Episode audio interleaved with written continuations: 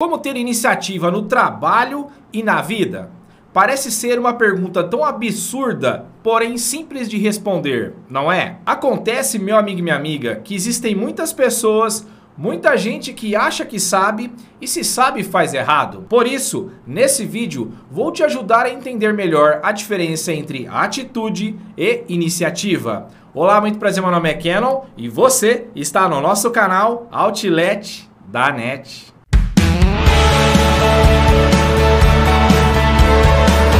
Iniciativa é uma ação de quem é o primeiro a fazer ou a propor algo. A pessoa com iniciativa tem como principal qualidade a autoconfiança. Pode perceber, pessoas com autoconfiança, pessoas que têm iniciativa, elas não se preocupam com o que os outros vão pensar.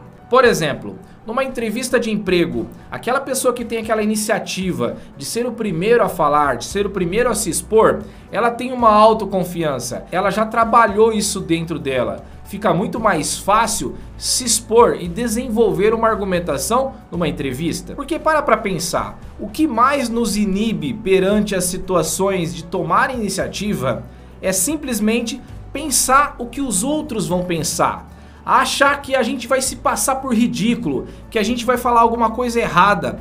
Isso no mundo corporativo, trabalhando numa empresa ou sendo gestor de pessoas, é o que mais acontece.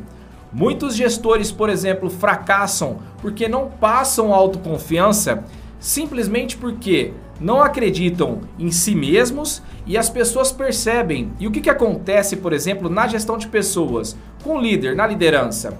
Ele, na falta de autoconfiança, não tem iniciativa sequer para pedir nada para o seu gestor e muitas vezes até para os seus liderados. Isso faz com que os seus liderados não acreditem nele, ele se torna um líder fraco.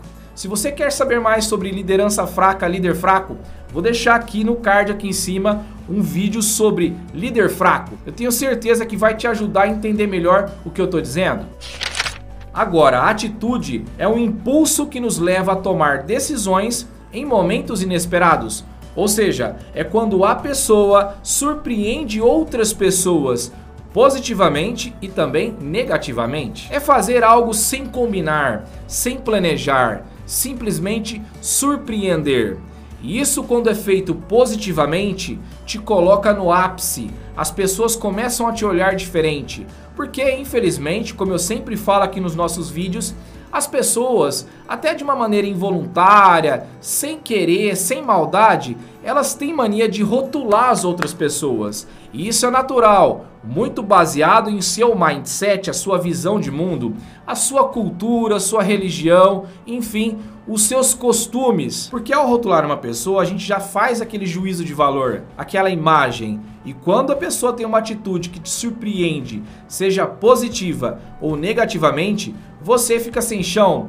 Você muitas vezes fala: "Nossa, eu fiz um juízo de valor totalmente errado. E aí eu te faço a seguinte pergunta: e como ter iniciativa e atitude então? Bom, se você já tem autoconfiança, como sempre falo aqui nos nossos vídeos, se você ainda não tem, vai precisar desenvolver a arte da percepção.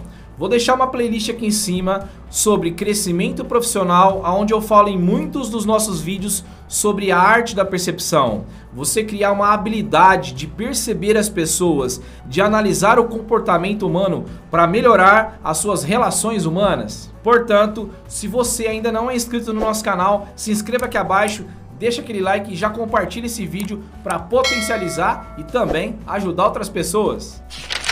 E já para aguçar sua vontade de assistir essa playlist que eu vou deixar aqui, vou deixar algumas dicas sobre a arte da percepção. Por exemplo, preste atenção no seu ambiente de trabalho. Preste atenção nas pessoas que envolvem as suas atividades, não somente a sua própria atividade. Preste atenção nos seus pares, preste atenção nas áreas que te dão suporte, preste atenção no seu gestor, preste atenção no gestor do seu gestor. Preste atenção no seu liderado, caso você seja um gestor. Preste atenção nas pessoas, nas relações de trabalho. Se interesse por áreas que você não domina, mesmo que essas áreas não influenciem diretamente no seu trabalho, mas vai influenciar diretamente nos seus conhecimentos, vai te tornar uma pessoa multi, multitarefas. Seja multi, eu falo muito aqui no nosso canal sobre ser multi. O mercado hoje em dia não quer aquela pessoa que só bate carimbo, que só aperta parafuso, que só sabe mandar e-mail, ou seja, que somente faz uma única atividade. Você precisa dominar muitas atividades. É óbvio que você vai se especializar, você vai ter mais habilidade em algumas atividades, só que você precisa minimamente conhecer, entender, saber fazer outras atividades que vão te ajudar no seu dia a dia. Seja multi, esteja aberto ou aberta a novos desafios. Se o seu gestor, o seu líder te pedir alguma coisa, mesmo que você não sabe, nunca diga isso, nunca diga que não sabe. Até porque ele sabe que você não sabe.